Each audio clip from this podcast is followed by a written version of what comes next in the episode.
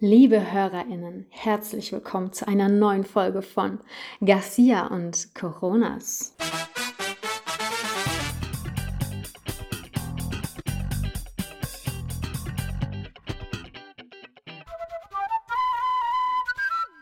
Back in Action. Back in Action. Wieder Ruhe. voll auf Sendung. Episode 7 aus Staffel 4. Yes. Nach unserer kleinen Mini-Sommerpause. Also der Sommer ist schon voll da. Ich habe ja aus Höflichkeit nur ein T-Shirt angezogen. Ich hätte jetzt hier auch nackig sitzen können.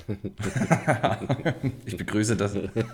ah, tatsächlich war es ja nicht so wahnsinnig, äh, nicht so wahnsinnig lange von langer Hand geplant. Vor zwei Wochen kam mir was dazwischen und letzte Woche haben wir uns ja live gesehen. Und zwar zu Top Gun Maverick. Yeah. Auf der X-Screen-Leinwand im UCI am Mercedesplatz. Screen X. Oh, was habe ich gesagt? X-Screen. Ah ja, ähm, nee, Screen X. Extreme X-Screen.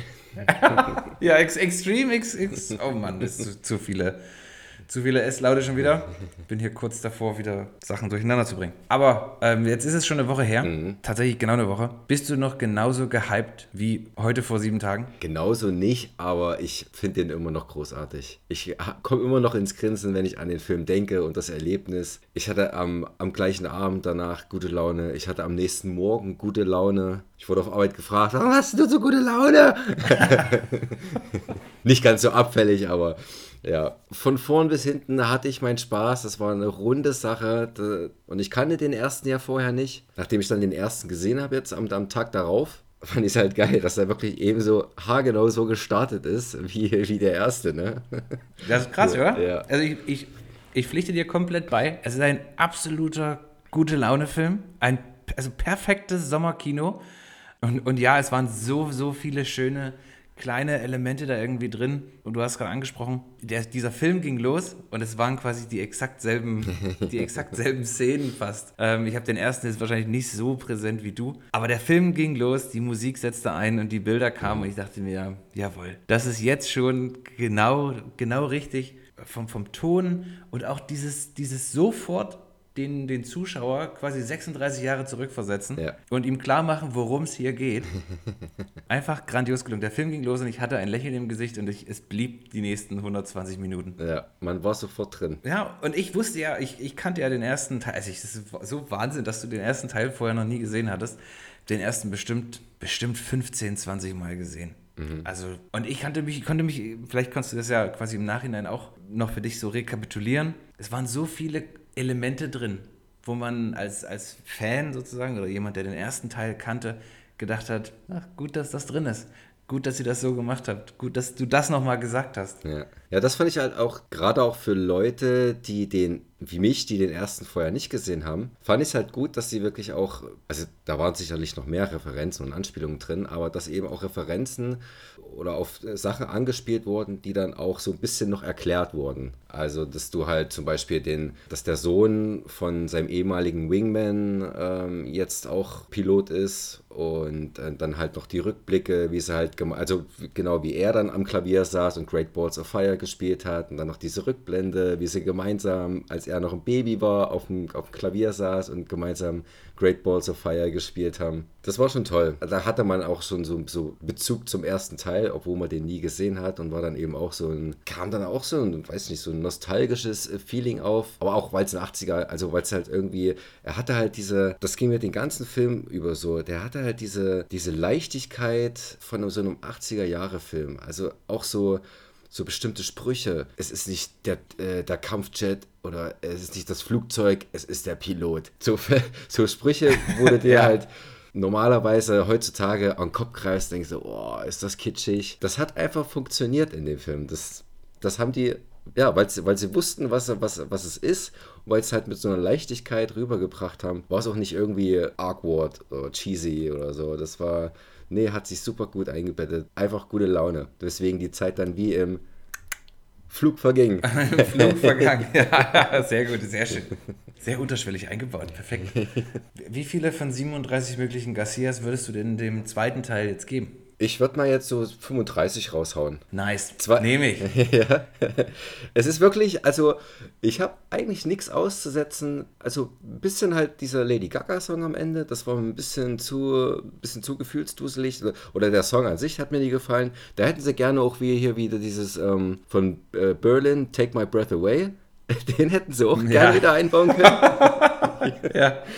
Ähm, aber ansonsten, nee. Das wäre eigentlich wirklich auch schön gewesen, ja. Ja, der war ja recht präsent im ersten. Da- Das wäre cool gewesen, hätten sie Ja. den auch nochmal im zweiten wiederverwertet. Aber nö, bis auf den Lady Gaga-Song, alles tipptopp. Kann, mir Ja, fällt also für, tatsächlich nichts ein, wo ich Abstriche machen würde. Der war ja, kurzweilig. ich würde, ich würde auch sicherheitshalber, ich würde sicherheitshalber vielleicht auch noch so ein oder zwei, 35, 36 von 37 möglichen, da würde ich mich auch einpegeln. Also einfach, einfach sicherheitshalber mal noch einen nach oben freilassen. Ja. Ne, weil, keine Ahnung, Top Gun 3. Ja.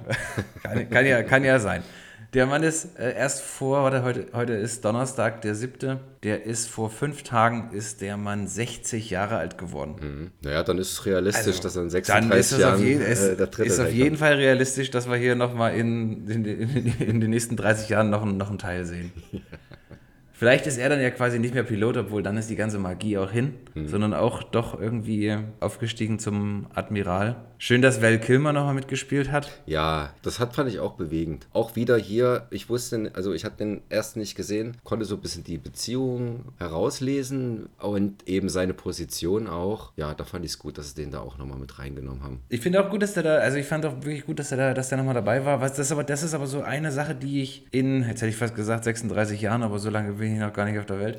ähm, seit ich den Film das erste Mal gesehen habe, also den ersten Teil, das, das ist der eine Punkt, den ich nicht verstehe. Weil ich kann nicht verstehen, wie die zwei quasi, also wie Maverick Iceman das verzeihen konnten. Für mich ist Iceman schuld daran, dass Goose tot ist. Durch sein Flugmanöver sind sie dann quasi durch diesen Abgasstrahl geflogen, ins Trudeln geraten und abgestürzt. Ja. Für mich ist der ganz klar schuld und ich habe es nie begriffen, auch nicht, wie, wie, wie das am Ende vom ersten Teil.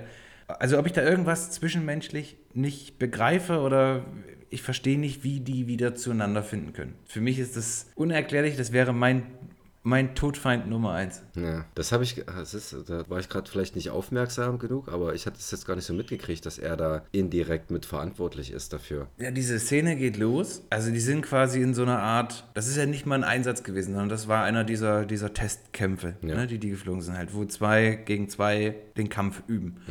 Und Iceman ist irgendwie über ihnen und vor ihnen geflogen und hat versucht quasi den, den Gegner ins Visier zu kriegen. Und Maverick und Goose waren dahinter und haben halt, also haben, keine Ahnung, gesagt, mach Platz, ne, wir, wir machen das hier, sieh zu, dass du fertig wirst und dann weg mit dir. Und dann ist Iceman irgendwann quasi, hat er gesagt, okay, gut, dann versucht ihr es halt und ist halt irgendwie ganz blöde steil quasi weggeflogen. Und die zwei sind dann sozusagen, weil die so nah dahinter waren, durch seinen, was auch immer, das weiß ich jetzt nicht genau, physikalisch, thermodynamisch, was das sein soll, durch seinen Abgasstrahl geflogen. Und das ist wahrscheinlich jetzt irgendwie so eine Art verwirbelte Luft oder sehr heiße Luft oder sowas, mit der das Triebwerk dann quasi nicht zurechtkommt. Weshalb A, durch den Strahl, durch den Druck sicherlich irgendeine Art, wie heißt das, wenn es im Flugzeug wackelt? Turbulenzen? Ah, genau. Eine, irgendeine Art Turbulenz irgendwie entstanden ist und eben auch die, das Triebwerk ausgefallen ist. Und das alles hat das quasi erst dazu geführt, dass sie abgestürzt sind. Also es war alles okay, bis zu dem Moment, wo Iceman quasi so blöde von der Situation weggeflogen ist und sie quasi durch seinen, so nennen die das dann im Film, Abgasstrahl geflogen sind. D- Das hat quasi das ganze Problem dann ausgelöst. Und das ist also mir unklar, wie die jemals wieder normal zusammen in einem Raum sein können. Also ja, ich fand es auch jetzt irgendwie schön und dass Iceman so ein bisschen da immer drauf geguckt hat, dass Maverick, wenn er sich mal wieder in Schwierigkeiten gebracht hat, es nicht arg zu, äh, zu arg schlimm für ihn wird und dass sie eben da Freunde geblieben sind. Ist ja schön, wenn sie sich das irgendwie wieder da zusammengerauft haben, war ja am Ende vom ersten Teil schon. Aber für mich ist das ein Punkt in, dieser, in diesem Franchise, den ich nicht überwinden kann. Aber was ich noch sagen wollte, was ich auch sehr, sehr geil fand in dem Film ist, dass es zum einen ja, haben wir auch schon im Vorfeld, glaube ich, drüber mal gesprochen, die, die Flugszenen so intensiv rüberkommen, weil die ja quasi ausnahmslos auch in echten Flugzeugen gedreht wurden. Bis zu sechs IMAX-Kameras, wie auch immer, die die da reingebaut haben. Wahrscheinlich äh, irgendwelche wichtigen Sachen ausgebaut, damit da Platz ist für sechs Kameras. Aber das gibt einem halt als Zuschauer ein, unheimlich, ein, unheimliches Gefühl von Nähe, da so dabei zu sein. Auf der anderen Seite, neben all dieser Dramatik und Emotion, auch hier und da eben wieder Platz zu lassen für Humor. Also mhm. als zum Beispiel die beiden, also Miles Teller und Tom Cruise, dann da im Feindesland äh, nun beide abgestürzt sind. Mhm und quasi gegenseitig ihr Unverständnis darüber äußern, wer hier wen gerettet hat. das hat, hat trotz, also fügt sich halt gut ein. Ne? Man kommt von einer Emotion in die nächste, ohne dass man irgendwie das Gefühl hat, eine Vollbremsung gemacht zu haben. Ja, muss ich auch sagen. Also der hat auch, weswegen der so kurzweilig war, war, also es war für mich jetzt keine Szene zu wenig, keine Szene zu viel. Der hat sich wunderbar bis zum Finale vorgearbeitet mit mit Trainingseinheiten, die schon spektakulär waren. Dann hast du diesen, diese Nebenhandlung mit Jennifer Connelly, diese Romanze, was auch witzig war, als er aus dem Haus raus wollte und sich rausschleichen ja. wollte und zack, sieht er die Tochter und äh, dann eben hingearbeitet hat bis zu diesem klasse Finale, äh, wo sie da eben diese Missionen machen, die schon auf diese hingeübt haben. Und dann nochmal so ein zweites Finale kommt. Das war, war geil einfach. Das war, ja, normalerweise hätte ich dann gedacht, so, ja, okay, das Finale ist jetzt vorbei, jetzt bringt den Film mal zum Schluss. Ich brauche hier nicht noch sechs Handlungsstränge, die noch irgendwie auf Krampf zu Ende erzählt werden müssen. Aber nö, das ging dann über, schön äh, flüssig zum nächsten Finale und danach dann halt auch, wie sie dann am Auto steht, auf ihn wartet und zack, der Sonne entgegen. Take my breath away. Das wäre schön. ja, das, tatsächlich wäre das noch besser gewesen. So quasi auch wieder mit dem mit diesem Song schließen. Genau, so den Kreis schließen. Mit dem, ja, ja, Mit, dem, mit dem Song von damals begonnen hat auch. Mhm. Ich würde tatsächlich gerne mal beide Filme nebeneinander gucken. Ich bin mir nicht ganz sicher, ob sie nicht auch die ein oder andere Szene, also vielleicht weißt du es ja auch jetzt schon besser, weil du, weil du den so frisch gesehen hast, den ersten Teil. Ich war der Meinung, dass sie vielleicht auch die ein oder andere Szene von damals einfach jetzt reingeschnitten haben in die erste Sequenz. Ach so.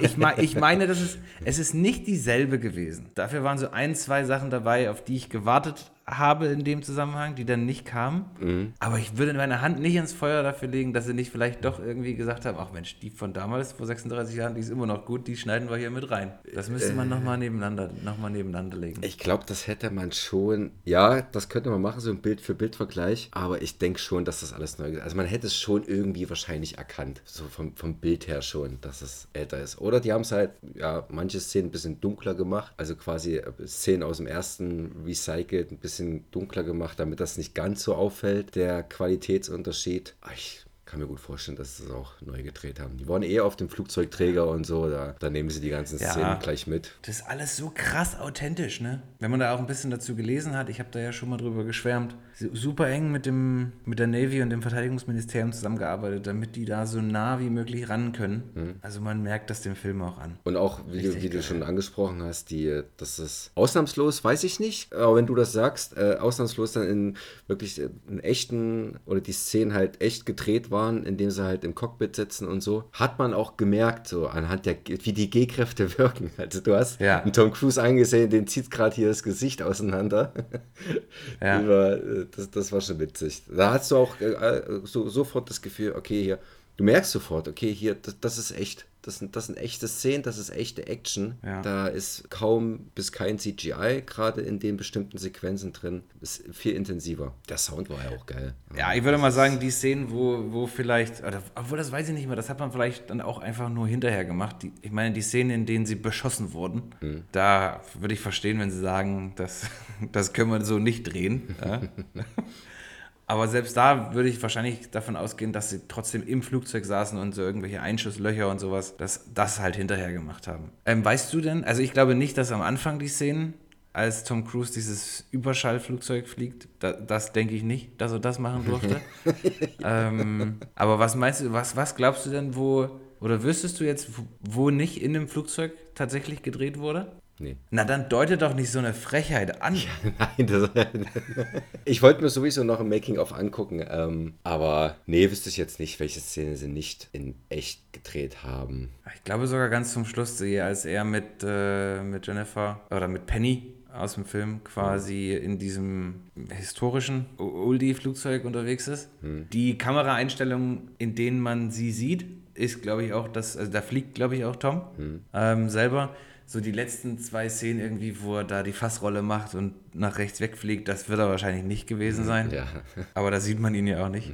Aber die ist man bestimmt eben auch echt. Plus dann halt nur mit jemand anderen. Auf jeden Fall, ja, glaube ich auch. Und ich kann mir auch gut vorstellen, dass halt wirklich in dem Film dann auch CGI so eingesetzt haben, wo es halt notwendig ist oder wo es halt wirklich unterstützend war und nicht so Ja, wahrscheinlich bei irgendwie so Explosionen und sowas. Oder dass die Szene da mit diesem Hubschrauber, als Tom Cruise abgestürzt ist, wie dieser Hubschrauber da um diesen Baum rumschwingt, um ihn. zu- Das, das, ich denke nicht, dass man das mit einem echten Hubschrauber machen kann.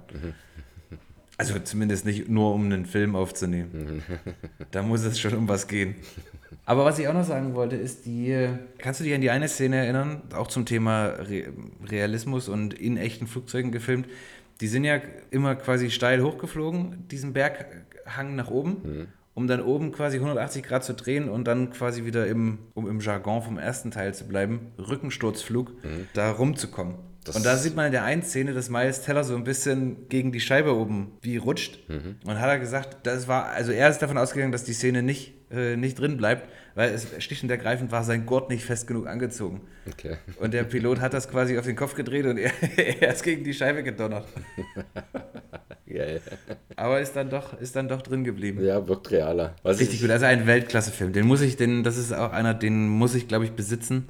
Mhm. Ähm, was, hat, was hast du jetzt bei Amazon bezahlt für, für Top Gun 1? Ich habe den mir tatsächlich gekauft. Eine der wenigen. Weil es genauso viel gekostet hat wie Lion. Nee, das in dem Fall nicht, aber nur, aber auch marginal. Also 2 Euro mehr hast du dann für HD-Kauf bezahlt und dachte ich, ach komm, nimmst du mit. Da habe ich dann 5,98 bezahlt. Das war schon Und okay. das, das waren doch die besten 5,98 seit langer Zeit, oder? Das waren die best investierten 5,98 seit langer Zeit. Ja, wenn ich da an Richtig. 17,50 Euro für Jurassic World denke, oh, läuft es mir kalt den Rücken runter.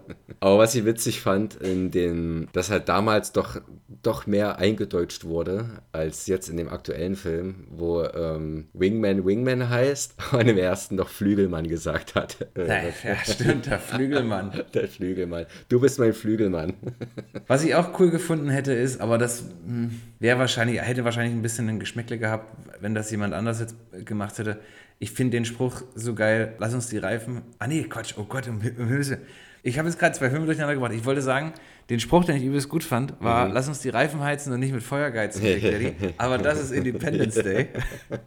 Was, ähm, was sie bei Top Gun sagen ist, I feel the need, the need for speed. Ich weiß nicht, wie die das, wie die das im Deutschen äh, übersetzen. Ja, gute Frage. Ich werde mir den mal sowieso nochmal auf Englisch anschauen. Da werde ich dann mal umswitchen. Ja, der, die sind irgendwie auf der, auf der Räubern unterwegs und irgendwas hat gut geklappt und die Goose und, und, und Maverick äh, klatschen ab und äh, sagen irgendwie so, I feel the need, the need for speed. Bevor ich mich jetzt hier komplett zum Trottel mache, prüfe ich das mal ganz kurz. Genau, Top Gun, I feel the need, the need for speed. Das ist so ein, also ja, dieser Look alleine schon, wie dieser Film aussieht, das ist wie du schon sagtest, ne, 80er Jahre. Also der erste ja sowieso, weil ist ja 80er Jahre, aber auch, ähm, auch im neuen ist das so, ja. Gut, also wir halten fest, Ganz gut. 70, 70 von 74 möglichen Garcia und Coronas. Ja, das ist nochmal ein guter Schnitt. Auf jeden Fall. Denkst du, wir kriegen dieses Jahr noch einen Film, der das toppt? Bei mir könnte es vielleicht Nope werden, aber ich möchte meine Erwartungen niedrig halten. Wahrscheinlich dann eher so ein Überraschungsfilm, so wie es bei mir mit Top Gun jetzt war. Ich war, hatte ja auch anfangs gar keine Lust, den im Kino zu schauen, überhaupt zu schauen. Das wäre ein fataler Fehler gewesen. Ja. Und im Screen X, äh, um nochmal kurz darauf einzugehen, fand ich eigentlich auch gar nicht so schlecht, dass du links und rechts noch so Bilder hattest und dadurch ein bisschen mehr in das Geschehen reingezogen wurdest. Aber ich fand, das hat sich relativ schnell abgenutzt, so dieser Effekt. Ist auch gut, wenn es normal ist und du das halt so nebenbei mitbekommst, als wenn es dann wirklich störend ist oder so. Aber so, so am Anfang, wo sie diesen, diesen Kurzfilm gezeigt haben, um dich da in dieses Verfahren einzuführen, das war schon ziemlich cool, muss ich Dieses sagen. Verfahren. ja. Da, wo sie halt über diesen Marktplatz und die ganzen Planeten und so. Das fand ich ziemlich cool. Ja, das, das war auch cool. Das muss ich aber zugeben, fand mein Organismus äh, schon relativ anstrengend. Da, da, ja, da, also das war auch äh, irgendwie am Anfang war es so, uh, jetzt bist du hier in der Achterbahn, hey. Auf jeden Fall, das ging los. Und mein, also nach 30 Sekunden habe ich gedacht, oh, hoffentlich ist das nicht den ganzen Film so. Dann schaffst du das nicht. Aber, also ich fand es auch cool. Ich bräuchte es jetzt nicht jedes Mal. Was ich nicht, also was ich schwierig fand, war so ein bisschen dieses mit 270 Grad werben. Weil du hast halt, also du hast halt vorne deine Leinwand Und dann wird links und rechts, sicherlich ist es auch eine andere Art von Bespannung, ähm, nicht einfach nur eine Wand. Aber das ist nie und nimmer eine Kinoleinwand. In, in, in dem Sinn, dass man das als Zuschauer so wahrnehmen würde, sondern es ist mehr so, die Ränder sind eben mit beleuchtet, ist zu wenig gesagt. Es, findet ja schon Handlung statt. Also man bleibt ja schon auch über das gesamte Gesichtsfeld in der Szene. Aber wie du schon gesagt hast, es nutzt sich relativ schnell ab. Wobei ich aber sagen würde, dass es eigentlich ein Vorteil ist, dass es nicht so, so im Vordergrund bleibt, Ja. nicht so dominant bleibt, nicht so viel Action da irgendwie versucht wird, drauf zu erzeugen, sondern dass man es einfach als Erweiterung passiv wahrnimmt. Da ist vielleicht auch so ein, so ein Fliegerfilm, jetzt äh, Top Gun, schon ganz geil. Ich könnte mir auch Weltraumsachen da super gut vorstellen. Für, äh, Also Gravity Ja. oder Interstellar oder so wäre da vielleicht auch ganz gut geeignet. ja, genau, sowas, sowas ist da gut. Fast and the Furious würde sicherlich auch ganz gut gehen noch. Mhm. Aber das, Ich weiß nicht, eigentlich ist, eigentlich immer, eigentlich ist immer geil, wenn, der, wenn die Szene einfach breiter ist. also probiert es gerne mal aus. Für Top Gun war es ganz cool. dafür hat es sich auf jeden Fall gelohnt. Macht man ja auch, man sieht ja Top Gun jetzt auch nicht alle Tage. Das ist richtig. So, genug des Lobes. Was hast du noch so gesehen? Also Top Gun 1 hast du gesehen. Was gibst du Top Gun 1? Ganz kurz noch. Nicht lange ausführen. Top Gun 1 sie- von 37 möglichen. Den habe ich dreieinhalb Sterne gegeben bei Letterboxd, aber da auch 30. 30 klingt gut. Also ich fand den zweiten auch besser als den ersten, so insgesamt. Der hatte schon eine coole Atmosphäre und ich kann verstehen, dass der, dass der, der Lieblingsfilm von damals von so vielen Klassenkameraden und Mitschülern war. Und haben ja auch massenhaft bekannte Schauspieler oder halbwegs bekannte Schauspieler mitgemacht, wovon ich auch nicht wusste. Das Mac Ryan zum Beispiel habe ich gar nicht gewusst, dass sie da auch mitmacht. Michael Ironside, Tom Skerritt und äh, Tim Robbins sogar hat auch mitgemacht. Tim Robbins spielt mit? Ja, den habe ich tatsächlich auch, ich weiß nicht, wann, also den habe ich bis zum Schluss gar nicht gesehen, ob der immer nur eine Maske hatte oder so. Den habe ich tatsächlich zum, äh, zum Ende erst äh, wirklich erkannt. Ja, da, ich habe gerade mal, ich hab mal nach Bildern gegoogelt, Tim Robbins. Der, nicht gerafft, nee, dass der das ist. Ich muss auch sagen, den Miles Teller haben sie schon gut ge gecastet als Sohn von Anthony Edwards. Die haben schon, Ja, haben oder? schon eine Ich finde, dass der geht, äh, ja, ich finde auch, der geht als, äh, als der Sohnemann durch. Ah, jetzt sehe ich das hier. Tim Robbins ist Merlin. Ach, wie geil, ey. Nee, das habe ich auch noch nie gecheckt. Danke für die Info. Ja, bitte. Dann kannst du dein 21. Mal Top Gun nochmal Werde ich mit ganz anderen Augen sehen. Ja. Im gleichen Jahr. was, was Im gleichen,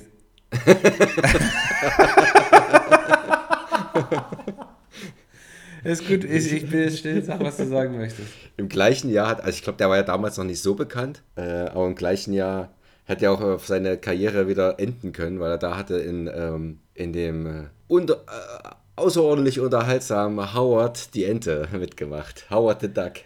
Oh Mann. Den habe ich zum Beispiel auch nie gesehen. aber du kennst den, ne? Also, wenn jetzt einer sagt, Howard the Duck, habe ich ein Bild vor Augen.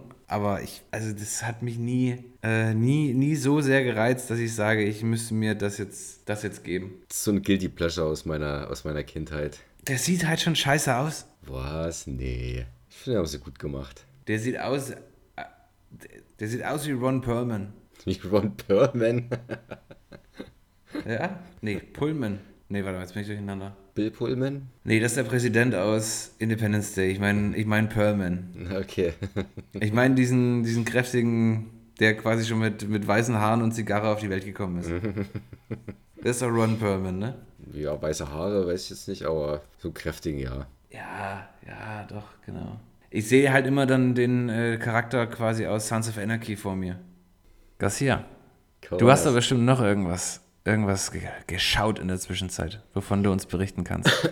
Massive Talent hatte ich äh, geguckt. Ach, und? Der ist witzig. Ja, der äh, macht Spaß. Er war jetzt nicht die Offenbarung, aber ist schon cool, wie sie halt mit der Figur Nicolas Cage spielen und äh, wie er sich selbst so aufs Korn nimmt. Und das sind auch nette Anspielungen so an seine Filme. Auch The Rock und Face Off und so. Und Petro Pascal spielt super. Den kann man sich angucken. Hält der Trailer, was er verspricht, oder ist es bisschen, bisschen drunter? Nö, der hält schon, was er verspricht. Okay, gut. Ja. ja. Dann ist ja gut. Habe ich dir erzählt, dass ich Hustle gesehen habe mit Adam Sandler? Du hast mir am, ähm, vom Kino erzählt. Ah ja, das kann sein. Also Hustle äh, mit Adam Sandler habe ich bei, bei Letterboxd äh, drei gegeben, drei von fünf Sternen.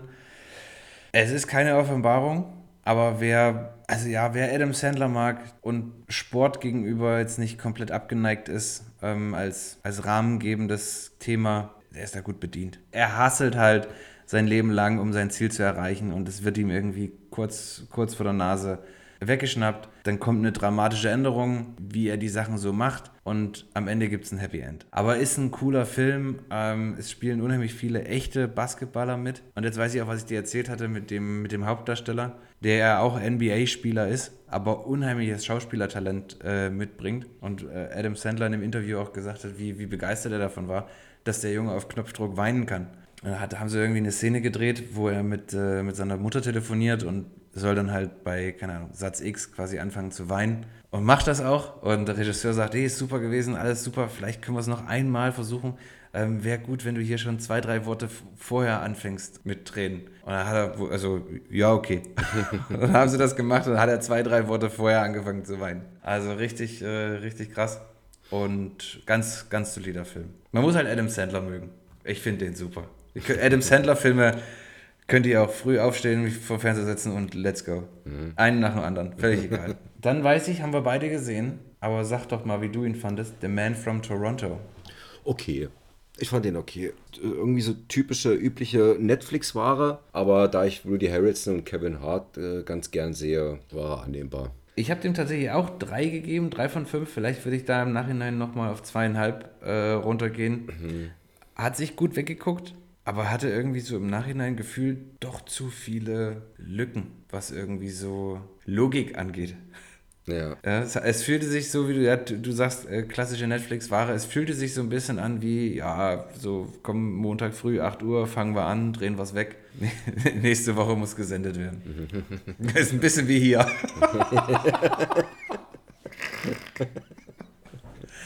ähm, aber ja, auch bei, ja, auch bei, auch bei Netflix, ähm, Netflix Original, so wie Hustle auch, ist okay. Machst, also ärgerst dich hinterher nicht, dass du geguckt hast, ist jetzt aber auch nicht nichts Neues und nichts Überragendes. Apropos nichts Überragendes. äh, ich habe jetzt äh, mal nach langer Zeit nachgeholt. Eternals. Oh ja, habe ich Auf gesehen. Disney Plus.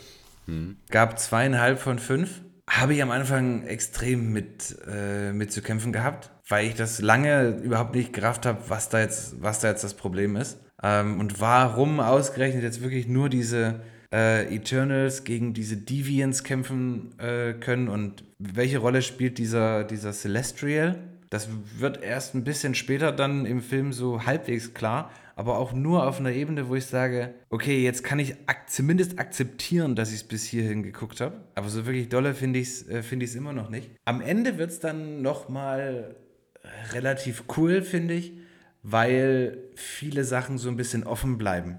Weil, okay, dieses, dieses Problem wurde jetzt gelöst erstmal, zumindest für den Planeten Erde. Und jetzt will man ja quasi andere Eternals irgendwie suchen, um diesen Massenmord, der es am Ende ist, zu verhindern. Und ich glaube, dass sich daraus ganz coole Geschichten entwickeln lassen. Aber es ist nicht vertretbar, dass das Ding zweieinhalb Stunden lang ist. Sie haben es auch nicht so gut geschafft, irgendwie so die, die Charaktere einem nahe zu bringen. Die haben schon alle irgendwie ganz coole Fähigkeiten und ergänzen sich in Summe auch ganz gut. Aber so ein, zwei von denen, die waren so schnell dann tot, dass man gar nicht so richtig eine Beziehung zu denen aufbauen konnte. Und das, das fand ich schade, weil es sind, glaube ich, elf Stück, wenn ich das richtig gelesen habe, elf Eternals. Ja, man macht halt zum Anfang so ein bisschen, springt man hin und her zwischen 5000 vor Christus und jetzt und dann eben 1000 und 500 nach Christus und wieder jetzt.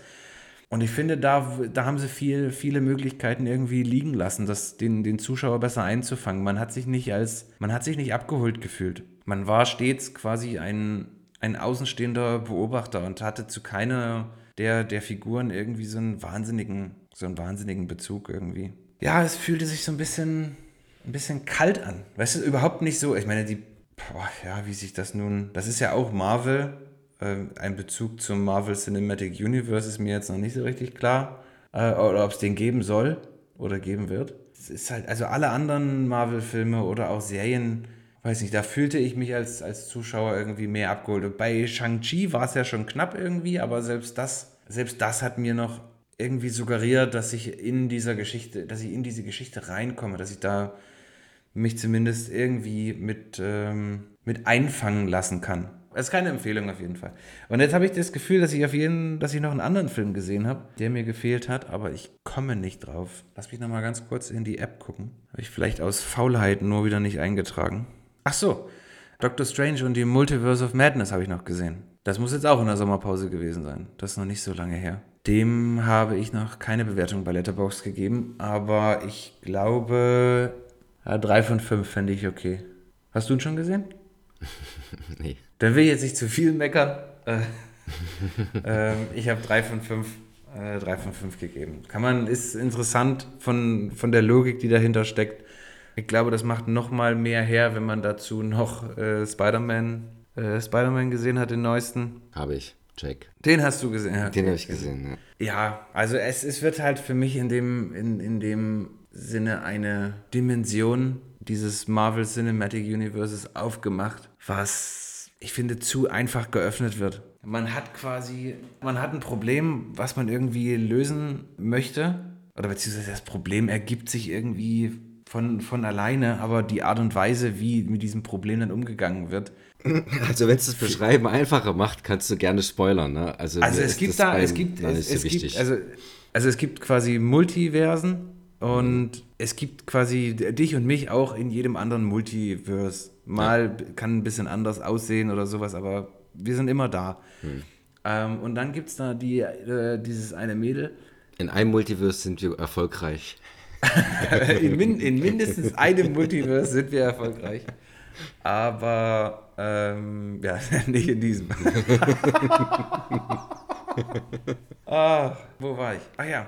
Und jedenfalls gibt es da quasi jetzt einen neuen Charakter, äh, ein Mädel, die, und das ist, wenn ich mich recht erinnere, nicht so wirklich erklärt worden, warum und wieso sie das nun kann, aber sie kann mehr oder minder nur unkontrolliert durch diese Multiversen reisen. Und zwar immer, wenn sie, äh, immer, also ungewollt im Sinne von, es passiert immer, wenn sie Angst hat. Was ist denn das für eine Fähigkeit? Also, ich würde gerne, warum kannst du das? Es wird ganz kurz gesagt, von wo sie kommt oder aus welchem Multiverse sie kommt. Aber es wird nicht, ich hasse das, wenn das nicht erklärt wird, warum. Wenn man das einfach quasi nur macht und jemand irgendwas kann oder irgendwas weiß, weil es jetzt wichtig ist, dass er oder sie es kann und oder weiß, damit dies, die Szene vorankommt, damit der Film vorankommt, aber nicht erklärt wird, warum es so ist. Wirkt so ein bisschen konstruiert.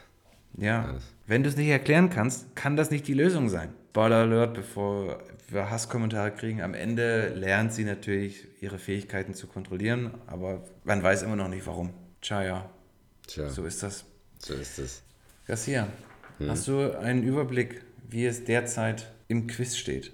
Äh, weiß ich nicht. Es hatten sind- jetzt es zwei- 32, 18? A- 38, 22. Okay. Ja, du, also haushoch führst du, keine Chance, hier wird es heute keinen, äh, keinen Führungswechsel geben. Aber ich glaube schon, dass mir hier ein, dass ich mir hier vielleicht mal die Karten für den Sieg gelegt habe, zumindest. ja. Ich hoffe, ich weiß nicht, wie dein Latein ist, aber Wirkt die Niederlage noch nach. naja, das letzte Mal war schon, aber ich weiß, ich weiß jetzt gerade gar nicht, das letzte Mal war doch, das war glaube ich 9-1 oder sowas, ne? 8-2 oder 9-1 oder so. Ja, da bin ich dolle untergegangen. Oder 7-3. Im besten Fall. Im besten Fall war es 7-3, ja. Wie sieht's denn aus? Bist du bereit Ich hab Bock. Na für klar. ein Quiz? Natürlich. Okay. Starten wir los. Frage Nummer 1. Welche erfolgreiche, erfolgreiche deutsche Regie... Regie oh, Alter, Wie geil, ey. Warte, ich mal ein Stück trinken.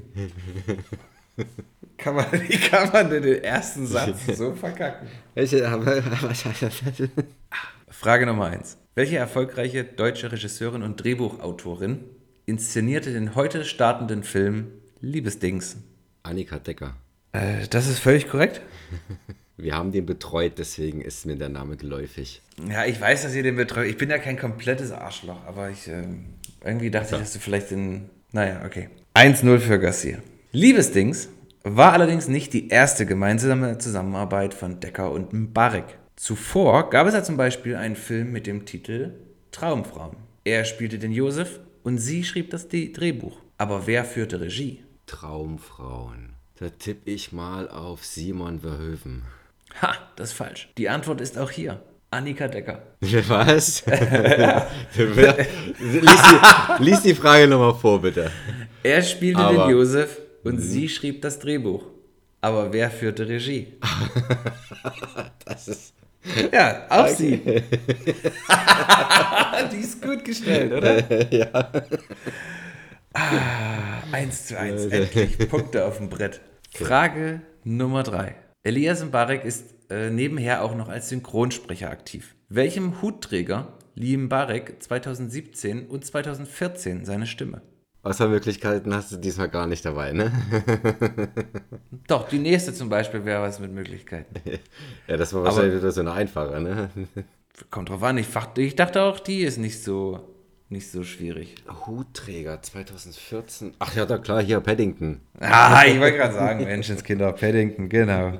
Im Original wird Paddington natürlich von Ben Wisher gesprochen. Zuletzt konnte man Ben Wisher als Q im letzten James Bond-Film sehen und hören. Aber sag mal, Garcia, wer spricht denn die deutsche Synchronstimme von Ben Wisher? A. Dietmar Wunder, B. Bastian Siegreich, C. Tobias Naht oder D. Udo Schenk. Ich habe gar keine Ahnung, wie der überhaupt klingt in Deutsch. Also kann ich jetzt einfach nur. Mh, ich schwanke zwischen zweien. Aber weil er, weil er noch ein jüngerer ist und ich davon ausgehe, dass auch eine jüngere Stimme dafür besetzt wurde, gehe ich auch mal eher mit Namen, die jünger klingen. äh, und sage Tobias Naht. C. Mann, ey, selbst wenn er das nicht weiß, hat er Glück, ne? Aber gut, also gut überlegt. C. Tobias Naht ist richtig. Frage Nummer 5. Bleiben wir noch einen Moment bei D. Udo Schenk. Welcher leider bereits verstorbenen Hollywood-Ikone lieh er seine Stimme? Unter anderem. Wer war Udo Schenk nochmal? Bereits verstorbene Hollywood-Ikone. Ja gut, da gibt es ja so einige. Ja, vielleicht habe ich mit Hollywood-Ikone ganz klein, ganz klein, also je nachdem, wie man fragt, ne? Du hast den Kreis schon sehr eingegrenzt. Ja, ich hätte das, also hilft es dir, wenn ich dir ein Foto von Udo Schenk zeige? Ich glaube nicht. Okay, ich gebe dir mal noch einen kleinen Tipp. Ähm, ist noch nicht so lange tot. Ich habe auch eher nach aktuellen gerade überlegt, aber weil fällt auch nicht ein, wer aktuell gestorben ist. Dann sage ich, sag- warte mal, dann ja. Nee, sag erst mal, dann, dann kann ich dir überlegen, ob ich dir noch einen Tipp geben muss oder nicht. Noch nicht so lange her. Ist äh, für mich jetzt, was ich krass fand, war Ray Liotta. Ist die Frage, Aber klingt, bin ich klingt, mir nicht sicher. Möchtest du einen kleinen Tipp? Das wäre nett, ja. Udo Schenk ist auch die Synchronstimme von, oder war, also wahrscheinlich immer noch ist, ähm, Gary Oldman. David. David. Matt David. Van David. Äh, nee, ich bleib bei Ray Liotta. Ich Ja, ich jetzt sei aber eine schwere Geburt. Ray Liotta ist richtig, ja. Ah, Ich huh. dachte, ich dachte, mit Gary Oldman ist es dann klar, die klingen ja nur wie Zwillinge quasi. Ja, ich zumindest hab- auf Deutsch. Ich muss tatsächlich, ich, ich habe jetzt die ganze Zeit nur an Batman gedacht und na, irgendeinen Satz, also irgendeine Szene, wo Ray Liotta, äh, äh, wo Gary Oldman Deutsch spricht. Also wo er spricht, Deutsch synchronisiert. Aber ja, stimmt, das ist auch so eine markante Stimme. Ja, wenn ich an, wenn ich Gary Oldman, ich habe, also ich habe versucht, mir das auch gerade mal so vorzustellen, die Stimme. Und ich muss dabei immer ans fünfte Element, ans fünfte Element denken, wo er diese, diese Ph- Phantom der Oper Plastikkappe am Kopf hat. Mhm. Ha- Hast du das fünfte Element schon mal gesehen? Ja, ist aber lang her. Also da wüsste mir jetzt, wüsste ich jetzt keine Szene, wo er, würde mir jetzt keine Szene einfallen, in, dem er, in der er redet. Okay, es steht 4 zu 1. D- Es läuft not so gut. Matt Damon. Ähm, Frage Nummer 6. Kommen wir nochmal zu dem Kino-Sommer-Blockbuster-Mega-Hit, der Top Gun Maverick heißt. Über eine Milliarde weltweit. Grandiose Bewertung und glückliche Fans überall auf dem Planeten. Aber wie viele Münzen hat Maverick Stand heute in Deutschland eingespielt? In US-Dollar. 5% Abweichungen sind erlaubt. Ich könnte dir das Open Opening Weekend sagen. Gerne, nehme ich. Opening Weekend waren knapp über 6. Ich kann mir auch gut vorstellen, dass er schon die goldene Leinwand hat. Goldene Leinwand kriegst du, wenn sich das nicht geändert hat in den letzten Jahren, da bin ich auf einem alten Stand ab 3 Millionen Zuschauer. Dreimal, sagen wir mal, dreimal 10, dreimal 15, 45. Ja, tippe ich mal ganz zuversichtlich auf 45 Millionen. Weit vorbei. Äh, es sind 24 24,2 Millionen US-Dollar. Zum Stand heute bei Box Office Mojo, was heißt wahrscheinlich inklusive letzten Samstag oder so. Okay. Aber 45 ist weit vorbei. Okay. Huh, Punkt für Coronas. Notiz an mich selbst, mehr Box Office Fragen. Notiz an mich selbst, mehr Box Office Mojo recherchieren. Ja, genau, genau. Notiz an mich selbst, vergiss letzte Notiz.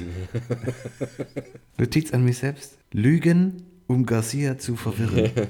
Notiz an mich selbst, nicht Coronas Glauben.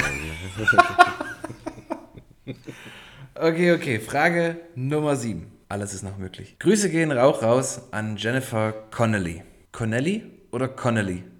ich sag Connelly. Connelly. Das klingt so ein bisschen italienisch. Connelly. Das ist gut. Frage Nummer 7. Grüße gehen auch raus an Jennifer Connelly, die als äh, Penol Grüße gehen auch raus an Jennifer Connelly, die als Penelope Penny Benjamin eine gute Vorstellung abliefert. Seit 2020 ist sie in welcher Serie auf Netflix zu sehen? Shit. Ach, das ist doch auch so eine, wieder so eine Thriller, Crime, Crime. oh, was Naja. Mystery auch noch? Ist da noch Mystery mit drin? Es gab auch schon mal einen Film dazu. Ein Netflix-Film? Nee, mit Chris Evans. Ich habe ihr Gesicht vor Augen, beziehungsweise das, das Vorschaubild und noch ein Pre-Marvel Chris Evans. Aber ich kann, ich krieg, krieg die Punkte alle nicht zusammen. Nee, muss ich passen. Ah, und die korrekte Antwort wäre gewesen Snowpiercer. Ah, okay, dann ist okay ein Pre-Marvel Chris Evans. Snowpiercer. Aber das war das wann 2011 oder so? Ach so, nee, das war schon dann. War er da schon Captain America? Ich glaube 2011 kam der erste Captain America, wenn mich nicht alles täuscht. Oder 2010 sogar schon. Snowpiercer Film? Ah, 2013 mit Tilda Swinton, Song Kang-ho, Jamie Bell, Ed Harris, Octavia Spencer als Tanja. Gut, Punkt für mich, 4 zu 3. Die Luft wird dünner. Und Frage Nummer 8. Frage Nummer 8 wird ein wenig anders gespielt. Zunächst aber die Frage. In welchem Film von 2009 war Jennifer Connelly zu sehen? Wenn du es gleich weißt, gibt's 5 Punkte. Falls nicht, nenne ich dir weitere Schauspieler des Films und für jeden Schauspieler gibt es einen Punkt Abzug. Klar soweit. Das ist klar. 2009, okay. Mit ihrer Filmografie bin ich nicht so vertraut. Bis auf Hulk und Phänomena. Und das war- also, also alte, ältere eher 2009. Aber wie gesagt, also das wären jetzt fünf Punkte zum Raten. Ich könnte dir jetzt den nächsten Schauspieler sagen, dann geht es noch um vier Punkte. Okay, sag nochmal noch einen, bitte. Scarlett Johansson. Noch einen? Bradley Cooper.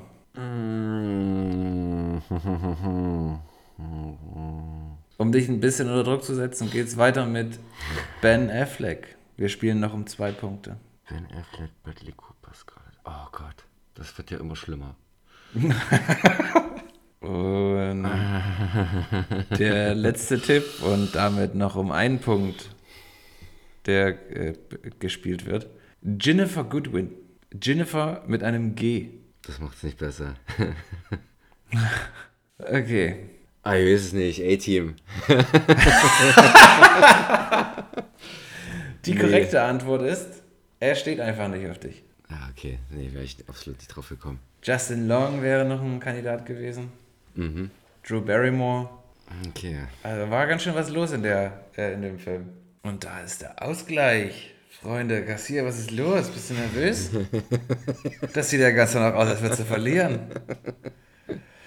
Ja, ja, reiß nur deine Sprüche.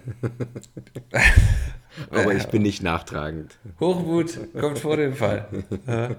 Genieß es noch, ja. Ich wollte gerade sagen, nehme ich. Frage Nummer 9. In Top Gun Maverick spielt Miles Teller den Sohn von Mavericks früherem Co-Piloten Nick Goose Bradshaw. Sein Darsteller Anthony Edwards sollte wenig später noch größere Bekanntheit durch eine TV-Serie bekommen. Welche? ER, Emergency Room. ah, schade, schade. Ich habe ich hab ein bisschen geblufft. Ich habe gehofft, ich, hatte, ich wusste nicht, ob das zu einfach Also IA ist richtig, der Punkt hast du dir verdient. Ich hatte gehofft, dass du quasi, so wie ich das sage, eine Serie bekommen. Du quasi schon antwortest und ich dann weiß, okay, das weiß er. Dann hätte ich jetzt weitergemacht mit IA, lief seit 1994 hm, und hätte dann gefragt, wie sein Charakter hieß. Das hättest du nicht gewusst, oder? Nee. Das wäre Dr. Mark Green. Okay, 5 zu 4, aber du stresst mich gar nicht. Ausgleich ist noch möglich. Unentschieden liegt in der Luft. Frage Nummer 10. Das wohl bekannteste Gesicht der Serie hat Kinderarzt Dr. Doug Ross, aka George Clooney. Wusstest du eigentlich, dass dessen erster Film von 1983 fast 40 Jahre auf den Release warten musste und erst 2020 auf dem Hollywood Real Independent Film Festival Premiere feierte? Ja. Es handelt sich um ein Sequel. Grizzly 2. Fuck me, ey. Das ist doch nicht dein Scheiß Ernst, ey. Aber ich bestehe hier auf den vollständigen Titel. The Revenge, The Predator, es gab verschiedene. ja, das stimmt. mein Gott, Garcia. Herzlichen Glückwunsch, 6 zu 4. Danke. Äh, Tagessieg. Ich rechne das kurz zusammen. War ein knackiges Quiz. 44 What I like. 26, ja. Gris Grizzly 2, ein Kuriosum sondergleichen. Das ist der zur Hälfte gefüllt. äh, Die konnten halt damals, ist sind das, die Kohle ausgegangen und die hat dann die ganzen Bären-Szenen noch nicht gedreht und so. Oder den größten Teil. Und haben jetzt den Film gefüllt mit, äh, mit Live-Auftritten, die, die äh, von woanders aufgenommen wurden, mit Naturaufnahmen, wo du siehst, die sind äh, äh, in HD aufgenommen worden oder halt in, in den letzten Jahren. Also ganz schlimmer Film. Das Finale, siehst du mal kurz einen brennenden Bär und, äh, und meistens auch nur irgendwie so auf. Ah, ganz schlimm. Charlie Sheen, Laura Dern, auch Ja, ja, ja, ja, exakt, exakt. Ich habe erst überlegt, ob ich daraus noch eine Frage irgendwie bastel. Aber wie geil, ey. Grizzly 2. da war ich mir eigentlich, also ja, ich hätte es wissen müssen, dass das nicht klar geht, aber ich Ja, dachte, mal, was, was mal. für ein krasser Scheiß, ey. Guck doch mal, was da hängt. Siehst du es? Oh Gott. Meine Damen und Herren, ich gucke auf das. Ist der erste Teil, ja? Ja. Ich gucke auf das Filmplakat vom ersten Teil von Grizzly. noch, da noch nicht mit, äh, mit George Clooney. Von wann ist der? 1980 dann oder so? Der ist von 76. 76. Hängt natürlich, hängt einfach dann bei dir random so in der Bude rum, na klar. Das ist ein super gemaltes Poster. Ich liebe es. Habe ich auf der Filmbörse geholt. Für 3, 5 Euro oder so. Aber ich liebe diese gemalten Poster. Spektakel, ey. Siehe hier. Der unglaubliche Hulk. Die Serie. Die Serie, großartig. Bei Garcia ist wie im Museum. Das da hinten ist da Goodfellas, oder? Da hängt da bestimmt auch Ray Liotta. Da, genau, hängt Ja, auch der ganz Radiator. rechts. Äh, ganz links. Es ist wahnsinnig. Ich müsste vielleicht erst mal noch eine 360-Grad-Aufnahme von deinem Wohnzimmer machen, bevor ich das nächste Quiz mir ausdenke. Überall quasi Spicker an der Wand. Nee, aber herz, also nochmal herzlichen Glückwunsch. Fair. Danke. Ich dachte eigentlich wirklich, es war ein ausgewogenes Quiz, aber Du warst ja. bin jetzt hier gerade mal durchgegangen. Hast du gewusst, hast du gewusst, hast du gut geraten, hast du gewusst, hast du gewusst, hast du gewusst, ja, kann man nichts machen. Aber wir sind ja erst in Episode 7. Es kommen also noch drei. Ich bin noch einmal dran mit Ausdenken. Wenn wir da ein 010 hinkriegen. Jetzt liege ich 18 hinten. Ja, deine beiden gewinnen. Hoch. und und, und meins, was ich dir noch vorbereitet für, für Episode 9, muss ein 0 zu 10 werden. Wir können ja wieder zwischen 4 und 5, so wie wir es äh, letztes Jahr gemacht haben, so ein, also wie wir es letztes Jahr Weihnachten gemacht haben, so ein X-Men-Special, können wir ja noch so ein Sommer-XXL-Special machen und dann können wir ja auch wieder so ein, so ein Quiz, was nochmal alles umreißen kann, wenn du magst. Da stimmt, das ist gut, ja, genau. So 20 Bonuspunkte, wenn du Folgendes weißt. Richtig, wir machen, wir machen quasi die harte Arbeit über, über, die, die, über die Staffel hinweg in einem, in einem XXL zunichte. 25 Punkte, wenn du mir sagen kannst, wer.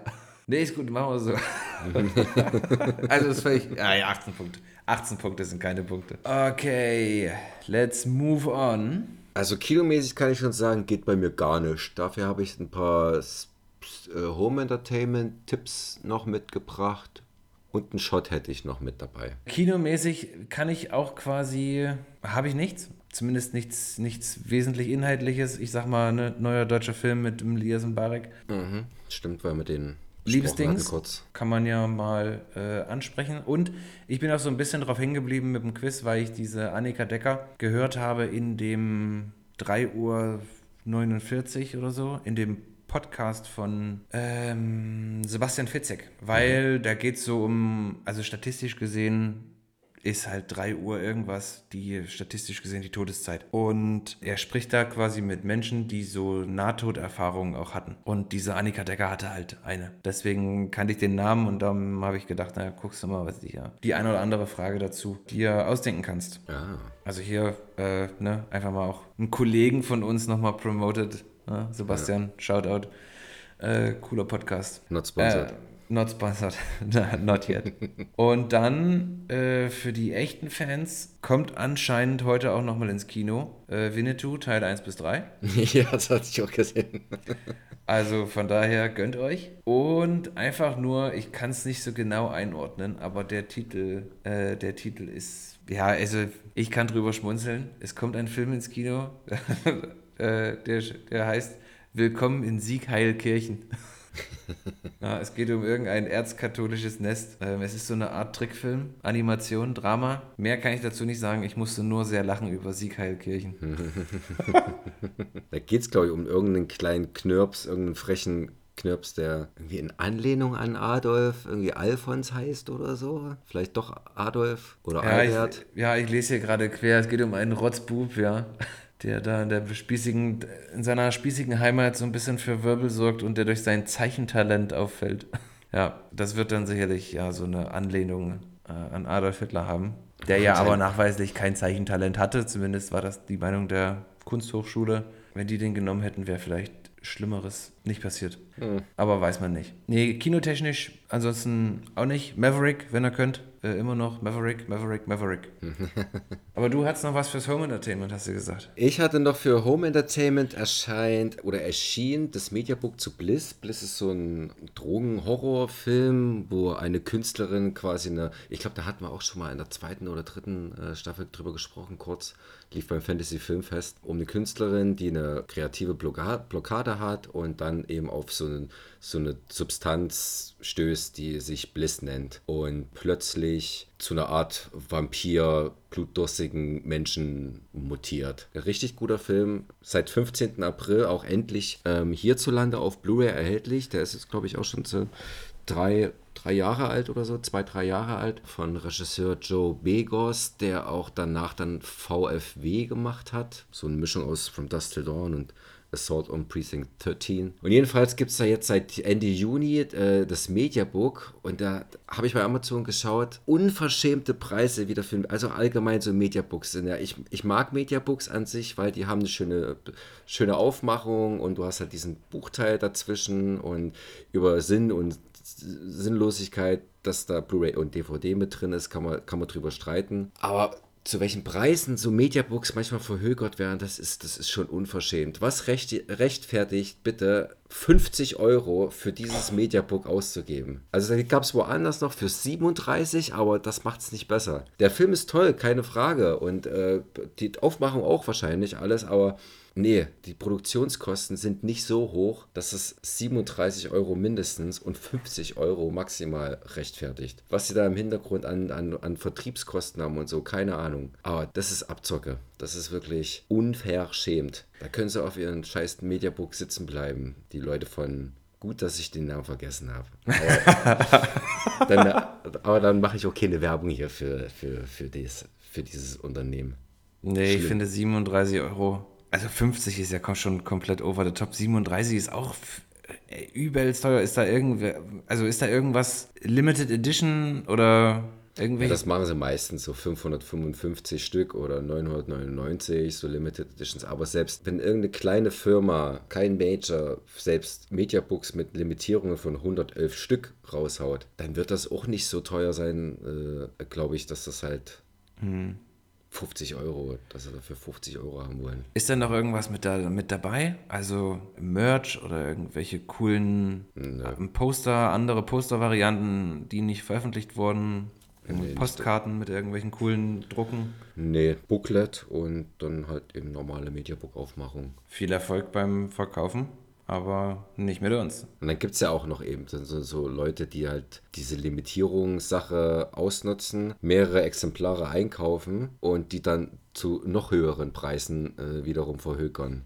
Bei solchen Leuten hoffe ich echt, dass die auf ihrem Geld sitzen bleiben. Ja. Aber- Und morgen erscheint Free Rainer, wo wir heute schon ein bisschen bei deutschen Filmen waren, mit Moritz Bleibtreu von 2007, wenn ich mich recht äh, entsinne. Genau, das war 2007, weil der kam, Free Rainer kam damals über, damals noch Kinowelt äh, raus ins Kino und die hatten im Zuge im, äh, der, der Kinokampagne, hatten die so einen Wettbewerb gemacht, dass man einen Kurzfilm einreichen könnte, na, konnte nach dem Motto, dein Fernseher lügt.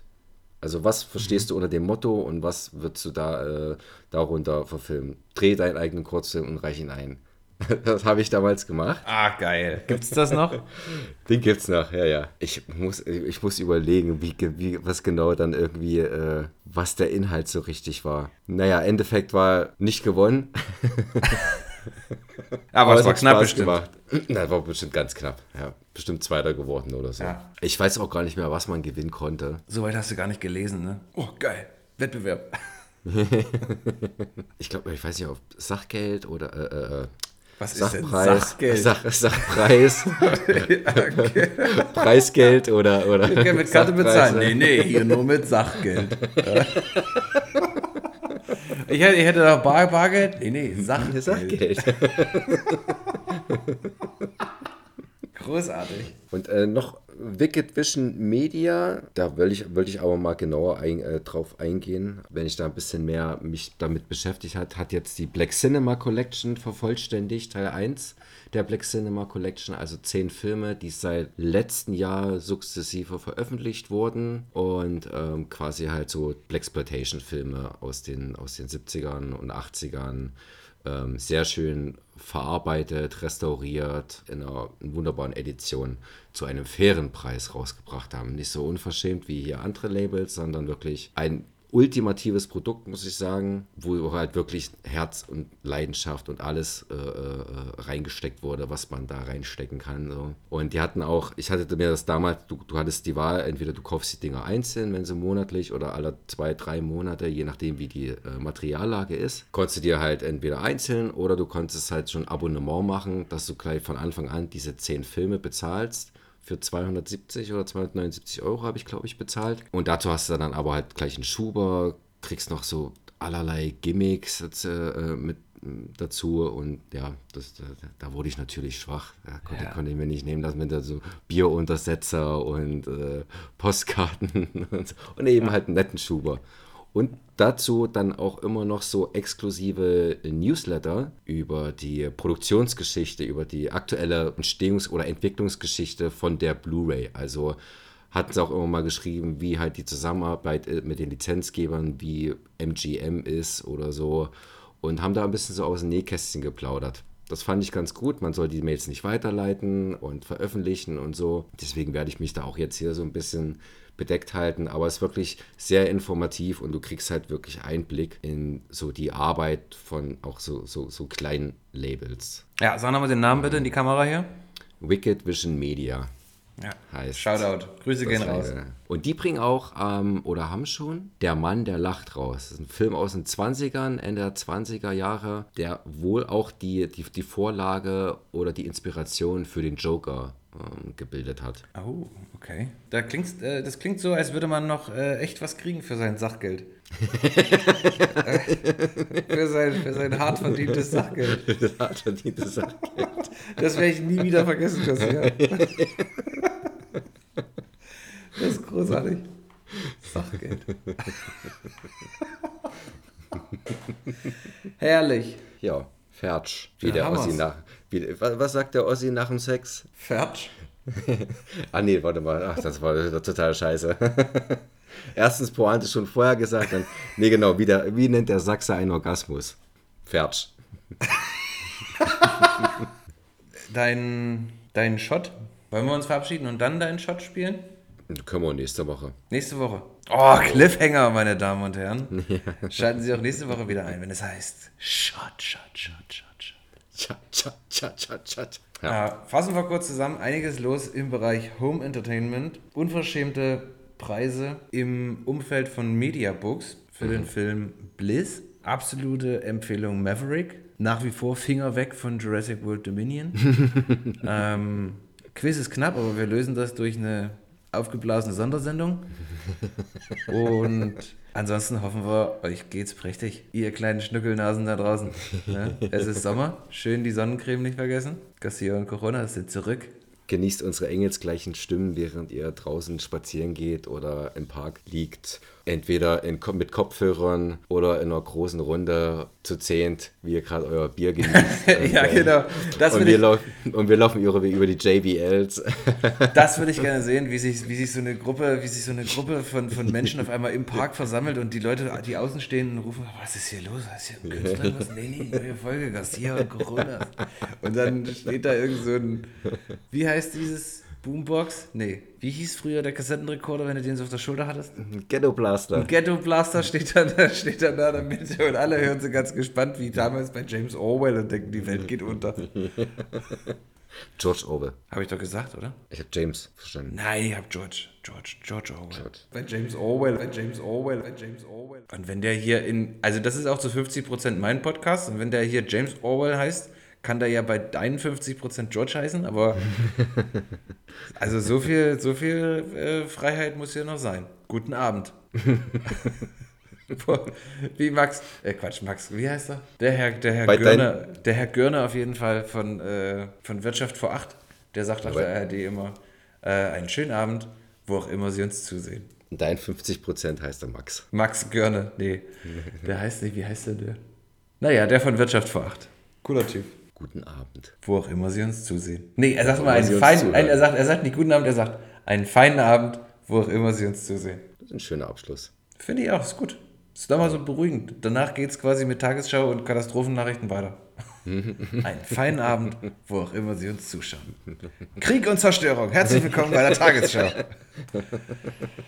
Aber wir haben eigentlich alles gesagt. Wenn noch was fehlt, schneidest du es aus einer anderen Sendung rein, ne?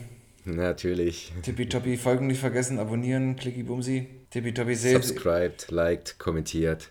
Richtig, Feedback ist alles. Gebt uns Feedback. Gebt uns mal wirklich Feedback, bitte.